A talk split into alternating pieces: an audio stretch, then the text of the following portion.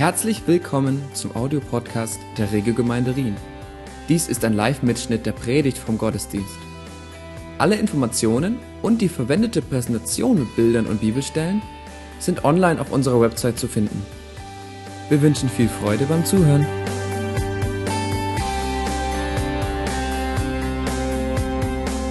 Letzten Sonntag haben wir mit unserer neuen Serie begonnen, die Kultur des Königs. Und die Unterschrift ist praktische Weisheiten für den Alltag von Jesus kleinem Bruder. Das war für den einen oder anderen eine neue und spannende Perspektive, dass dieser Jakobus der leibliche Bruder von Jesus war, der gemeinsam mit Jesus aufgewachsen ist und nicht einer der zwölf Apostel war, sondern Jakobus war Little Brother. Wahrscheinlich der älteste von den Brüdern, aber immerhin Jesus Little Brother. Und der hat lange an seinem Anspruch, der Messias zu sein, gezweifelt. Der war nicht am Anfang, als Jesus das zum ersten Mal gesagt hat, ja super, das habe ich schon immer gewusst, du bist einfach so sanftmütig, so toll. Nein, der hat einfach daran gezweifelt aber ist dann zum Glauben gekommen, wahrscheinlich als Jesus ihm nach seiner Auferstehung erschienen ist. Er wurde einer der zentralen Leiter der ersten Gemeinde in Jerusalem und er schreibt diesen Brief an Christen, die verstreut außerhalb von Israel lebten. Manche in der heutigen Türkei, manche in Alexandrien, manche in Rien, manche in Basel, manche in Lörrach soll heißen, dieser Brief hat nicht nur für Christen damals etwas zu sagen, sondern er spricht auch heute zu uns. Wir sind nämlich auch verstreut in alle Himmelsrichtungen. Und Jakobus schickt seinen Brief, weil die Christen, die er adressiert, geistlich nicht ganz rund liefen. Da gab es einiges Ungesundes, erkennbar an ihren geistlichen Vitalfunktionen. Die hatten zum Beispiel erhöhten Blutdruck. Die hatten so einen Hals und Streit untereinander. Gibt es das unter Christen? Manche, die neu zum Glauben kommen, die sind, äh, die, die, der Schock ihres Lebens, dass es dann doch irgendwie so viel Streitereien noch in, in, in Gemeinden gibt. Wenn man zum Arzt kommt, dann muss man hier die Zunge rausstrecken, okay? Manchmal, äh, das macht Jakobus auch. Er schreibt einen ganzen Abschnitt über die Zunge. Er schaut ihre Zunge an und sagt, okay Leute, da ist was nicht ganz in Ordnung bei euch. Oder die hatten auch ja Temperatur gemessen und die waren recht unterkühlt, was ihre Beziehung und ihr Gebetsleben anging.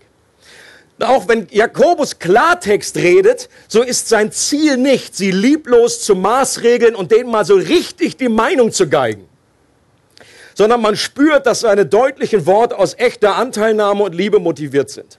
Und Jakobus wie ein echter Hirte den Schafen helfen möchte, dass sie wieder gesunden. Dass die, die sich verlaufen haben, wiedergefunden werden. Dass diejenigen, die sich im Stachelzaun verfangen haben, befreit werden. Und dass diejenigen, die eitrige Wunden haben, geheilt und verbunden werden.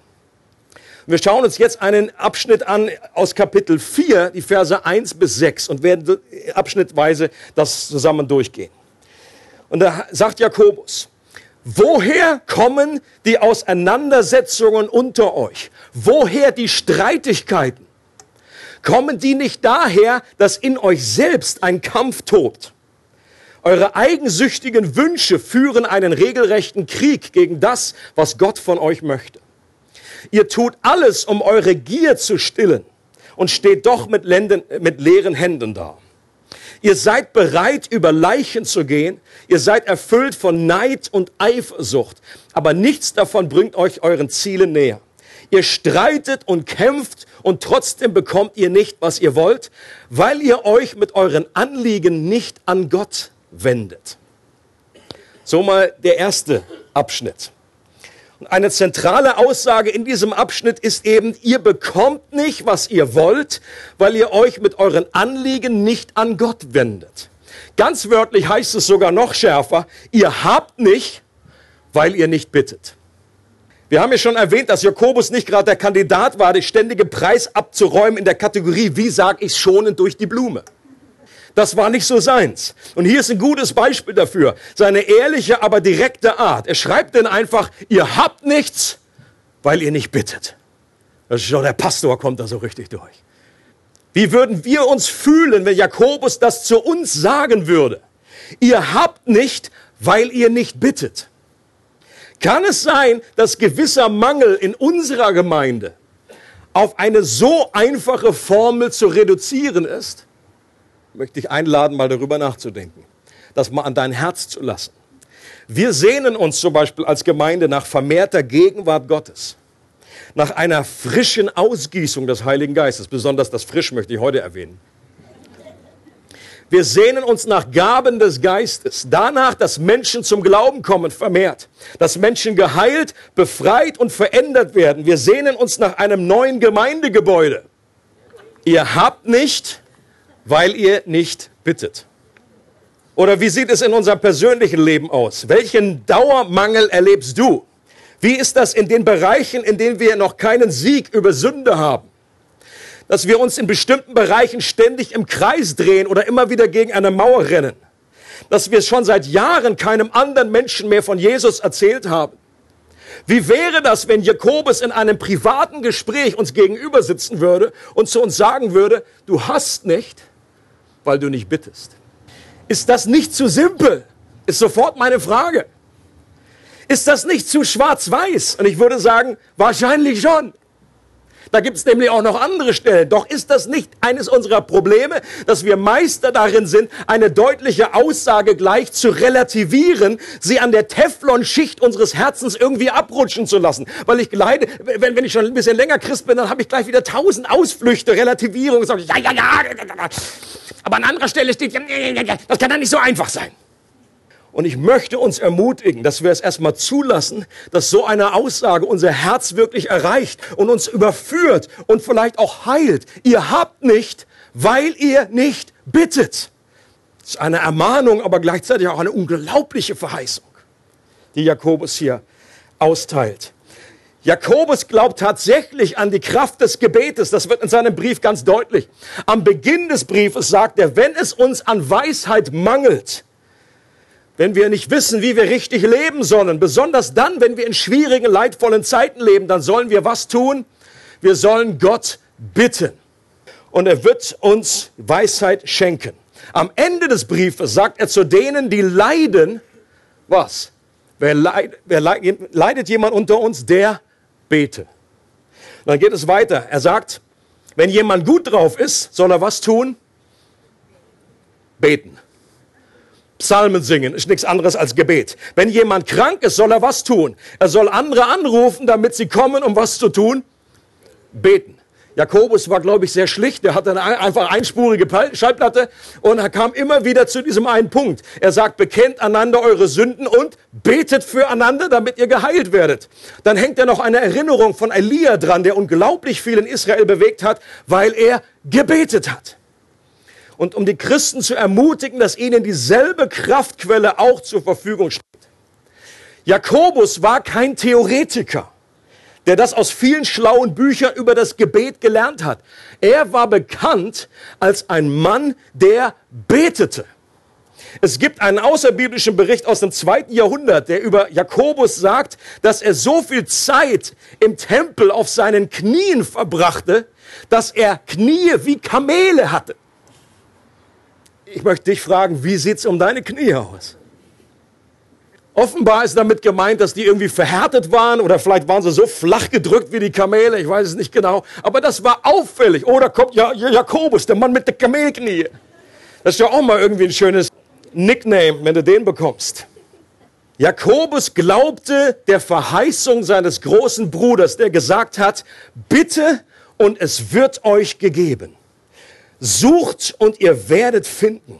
Klopft an und es wird euch aufgetan. Oh, ich sehne mich danach in meinem Leben. Ich sehne mich danach für diese Gemeinde, dass eine Kultur sich entfaltet, entwickelt, dass Gebet selbstverständlich wird, dass Gebetserhörungen selbstverständlich werden, dass wir, wenn wir Gebete nicht erhört werden, dass es die Ausnahme ist. Und dass wir einfach diese glaubensvollen Aussagen in uns aufnehmen und so lange dranbleiben und vielleicht uns auch selber hinterfragen lassen, okay, ist irgendwie, ist das überhaupt nicht in Deckung mit dem, was Jakobus sagt, was Jesus sagt? Vielleicht liegt es an uns. Maybe. Vielleicht können wir besser lernen, wie wir beten können.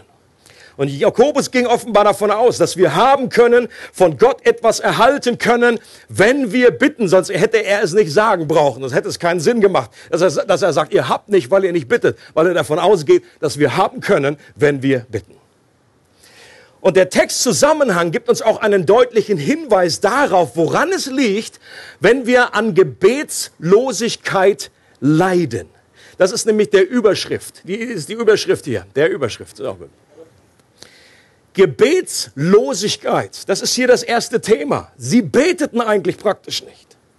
Liegt es daran, dass wir nicht richtig über Gebet gelehrt wurden? Ich denke mal, das ist nicht unser hauptsächliches Problem heutzutage. Da gibt es genügend Bücher, da gibt es genügend Preachers, da hast du schon so viel gehört wie alle Christen da im ersten Jahrhundert zusammen. Liegt es darin, dass wir so wenig Disziplin haben? Maybe, yeah. Good point.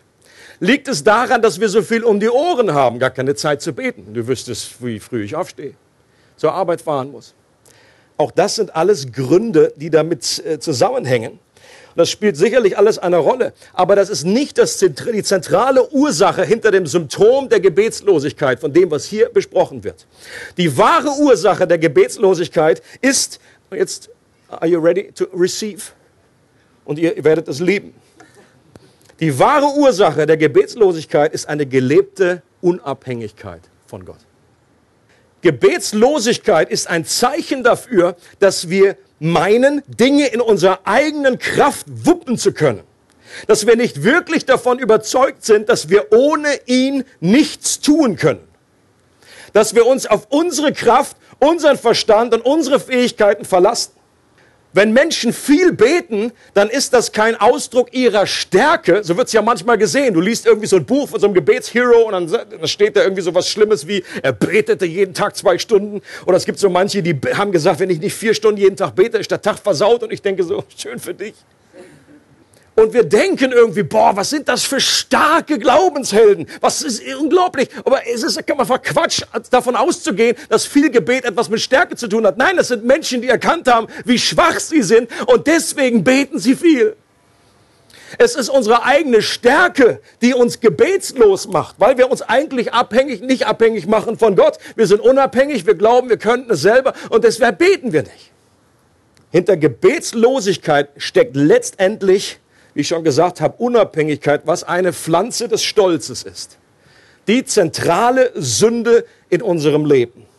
Und deshalb liegt die Heilung auch darin, dass wir uns vor dem Herrn demütigen, wie das in Vers 10 dann gesagt wird. Äh, unterwerft euch Gott. Demütigt euch vor Gott. Macht euch wieder abhängig von Gott. Und dieser Stolz und diese Unabhängigkeit sind die Standardeinstellungen unserer alten Natur, die die Bibel als Fleisch bezeichnet, die immer noch in unserem Leben ist, auch wenn wir Christen geworden sind und eine neue geistliche Natur erhalten haben. Das hat, glaube ich, jeder, der schon ein bisschen länger unterwegs ist und Christ äh, ist, mitbekommen. Das hat sich nicht automatisch erledigt. Diese alte Natur ist neben unserer neuen Natur noch da, noch intakt. Und die beiden kämpfen gegeneinander. Es wird hier das Bild gebraucht aus Galater 5 von einem Boxkampf. Der Geist ist gegen das Fleisch. Sie kämpfen, sie streiten gegeneinander, sodass ihr nicht das tut, was ihr wollt. Und du kannst dir vorstellen, so ein Boxarena, so ein Boxring und dann in der roten Ecke, da ist deine alte Natur, das Fleisch. Und in der blauen Ecke, da ist deine neue Natur, der Geist. Und der Geist ist eigentlich stärker als diese alte Natur.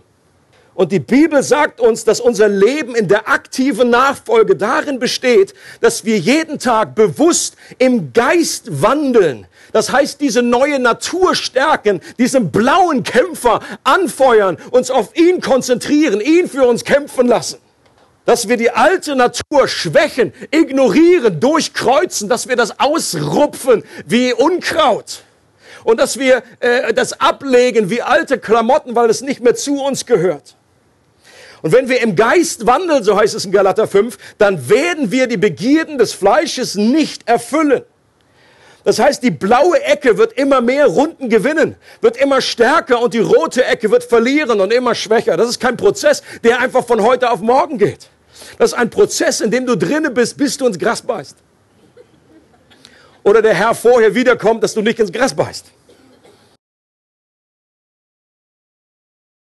Doch wenn wir das nicht gezielt tun, und offenbar war das das Problem äh, dieser Christen, viele von diesen Christen, die Jakobus angeschrieben hat, und ich glaube, dass es auch heute noch eine Gefahr ist, wenn wir das nicht bewusst tun, dann werden wir genau das Gegenteil erleben.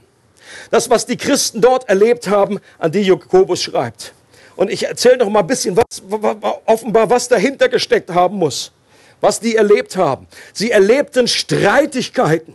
Sie haben sich untereinander angezickt sich mit Gedanken und Worten gekillt. Sie heißt es, hier heißt es, wenn ihr einander tötet. Jakobus spricht nicht von einem echten Umbringen, sondern von dem, was Jesus, der große Bruder, gesagt hat. Wenn du deinen Bruder, äh, wenn, wenn, wenn Wut oder Zorn, negatives Reden, wenn du deinem Bruder sagst, du Vollpfosten, du Depp-Idiot, das ist der Anfang von dem, was letztendlich in einem Mord endet. Da fängt es schon an im Herzen. Sie waren gierig nach menschlicher Anerkennung und Größe. Und das kannten die ersten Apostel auch. Das war immer ihr Standardproblem, ihre Standardfrage.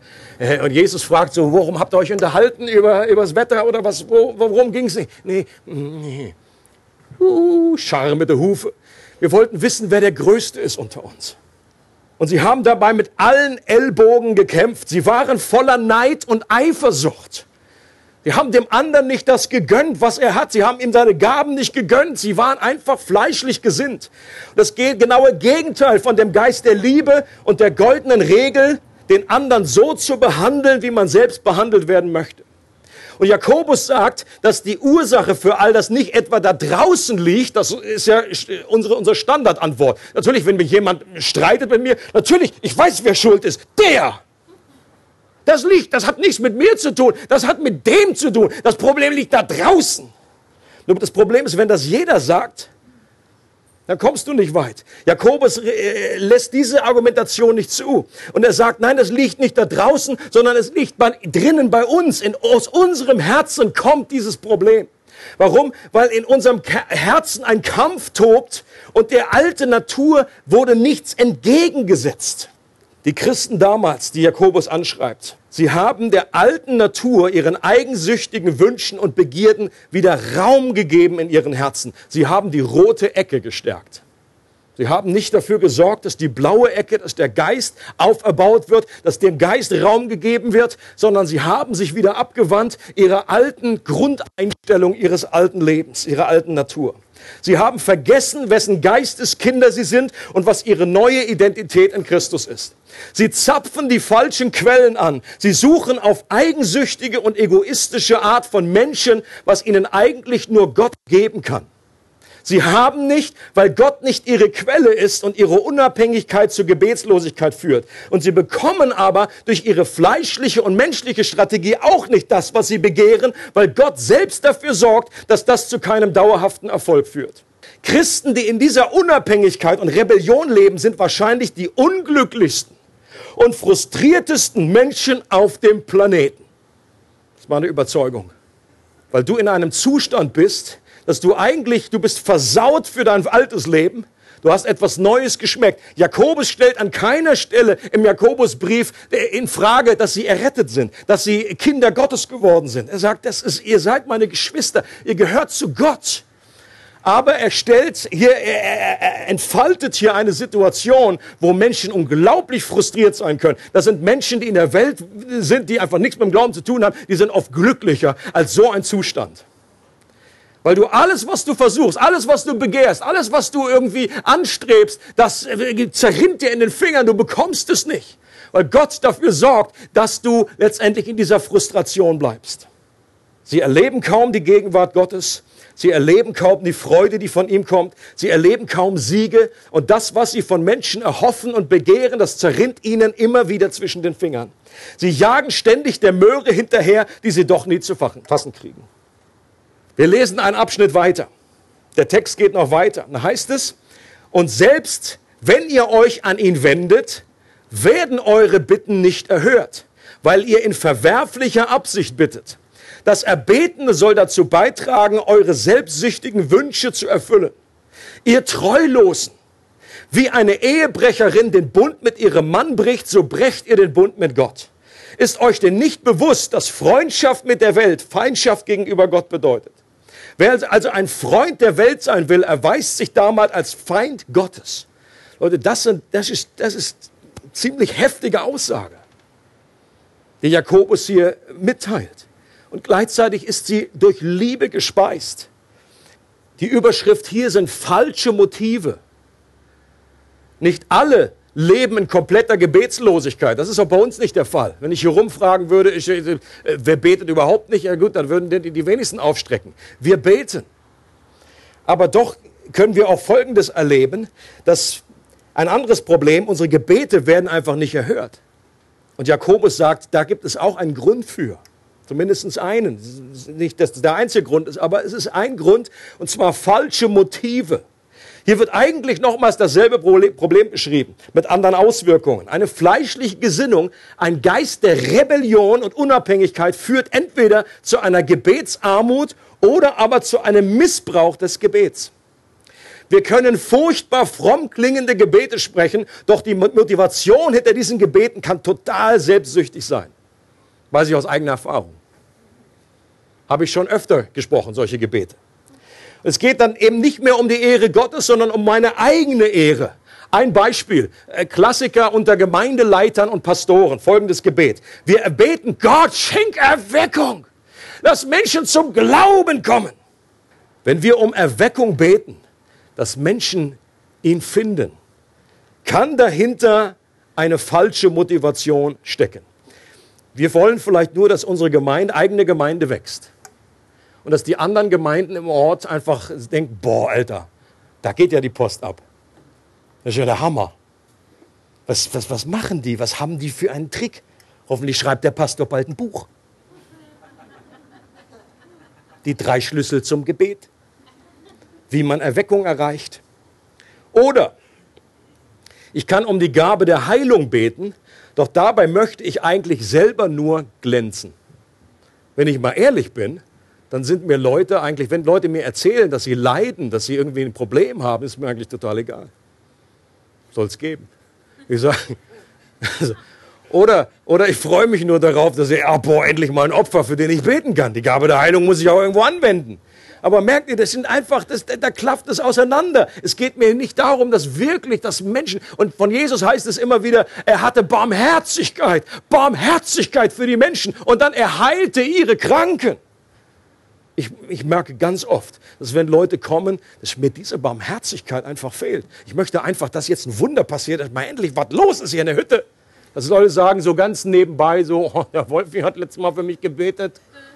Ich kann wieder sehen. Konnte ich zwar vorher schon, aber egal.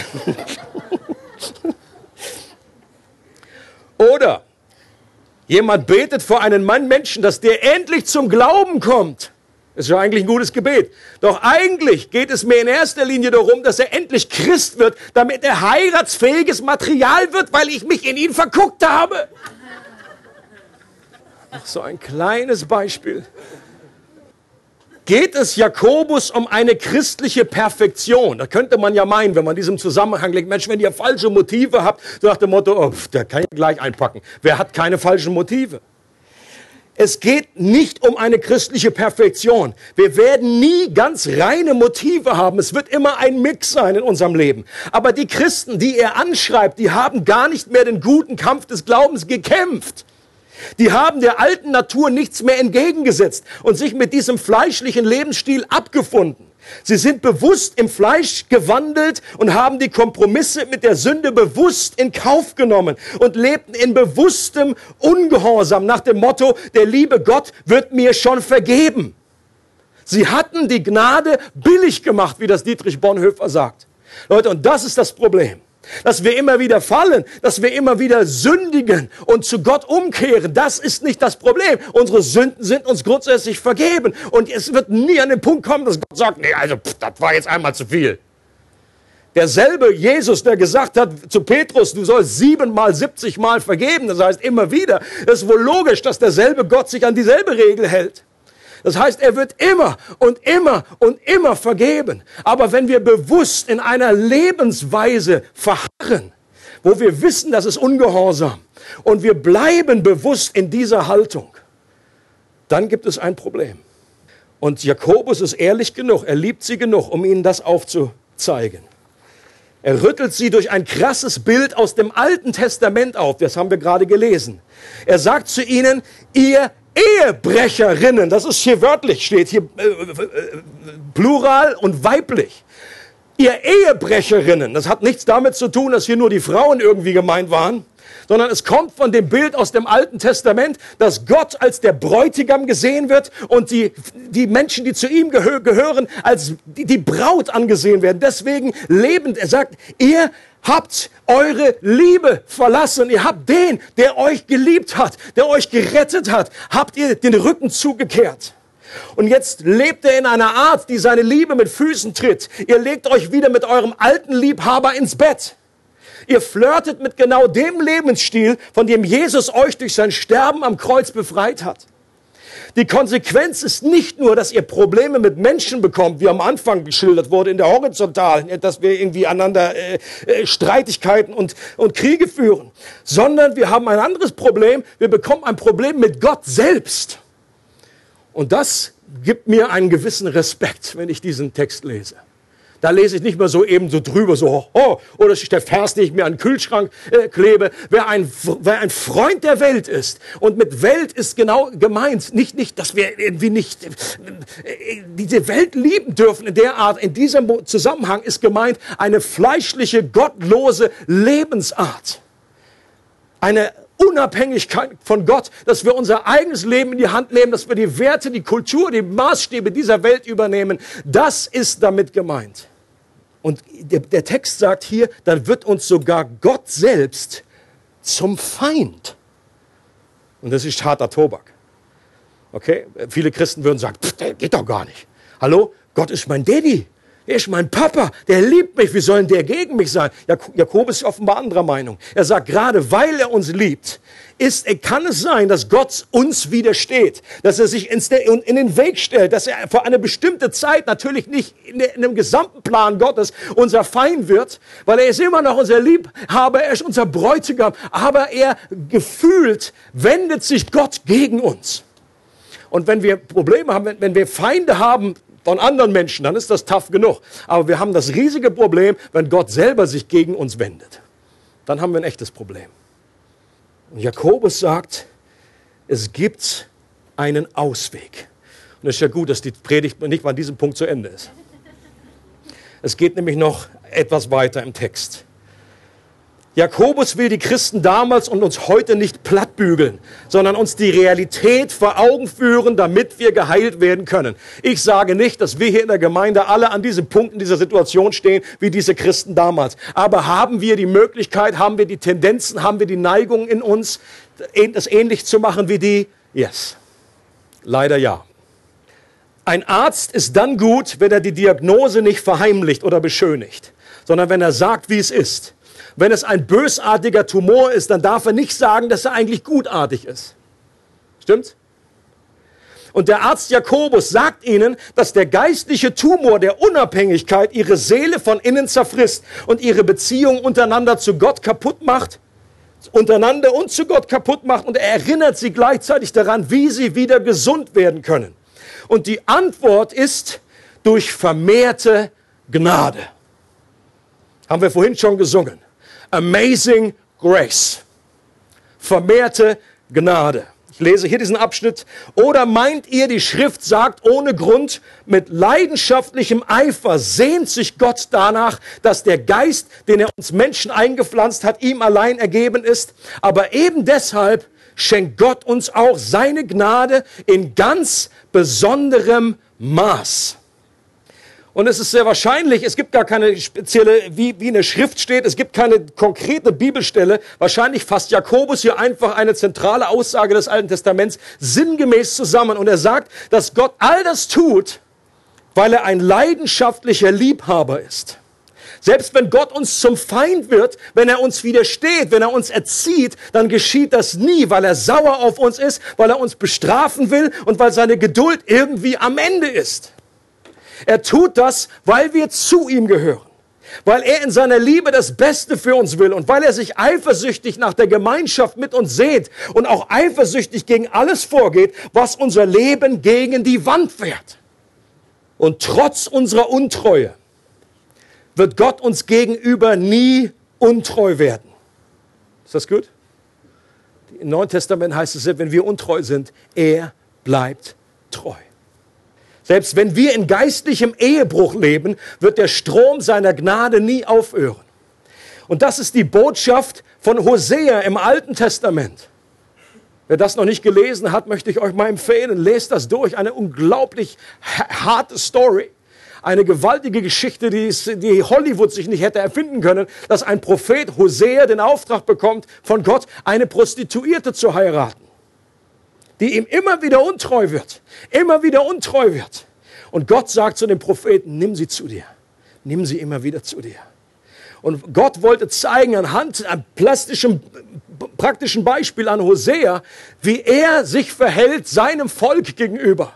Dass auch da, wo wir unser Herz immer wieder anderen Götzen äh, äh, hinwenden, wo wir uns immer wieder abwenden von Gott, da wo wir immer wieder untreu sind, dass Gott niemals aufgeben wird, dass er immer treu bleiben wird, dass er uns immer wieder zurücknimmt. Amazing Grace.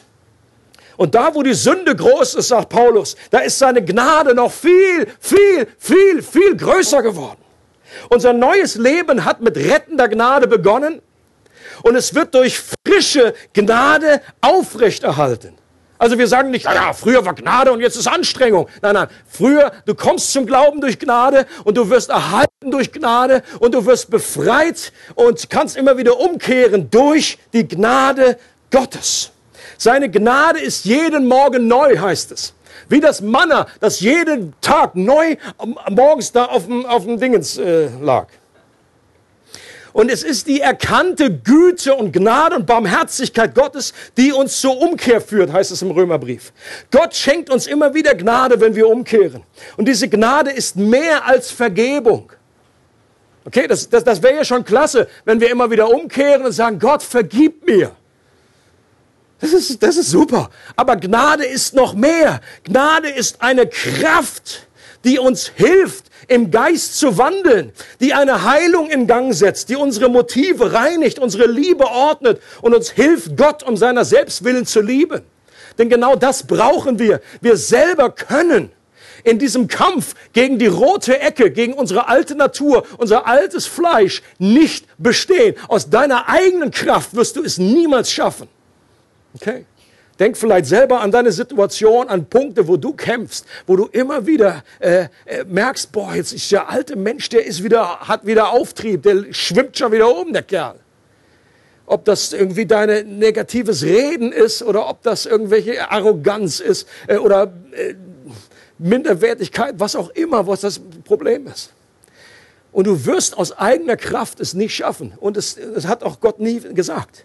Galater 5 heißt es, dass der Geist gegen das Fleisch kämpft.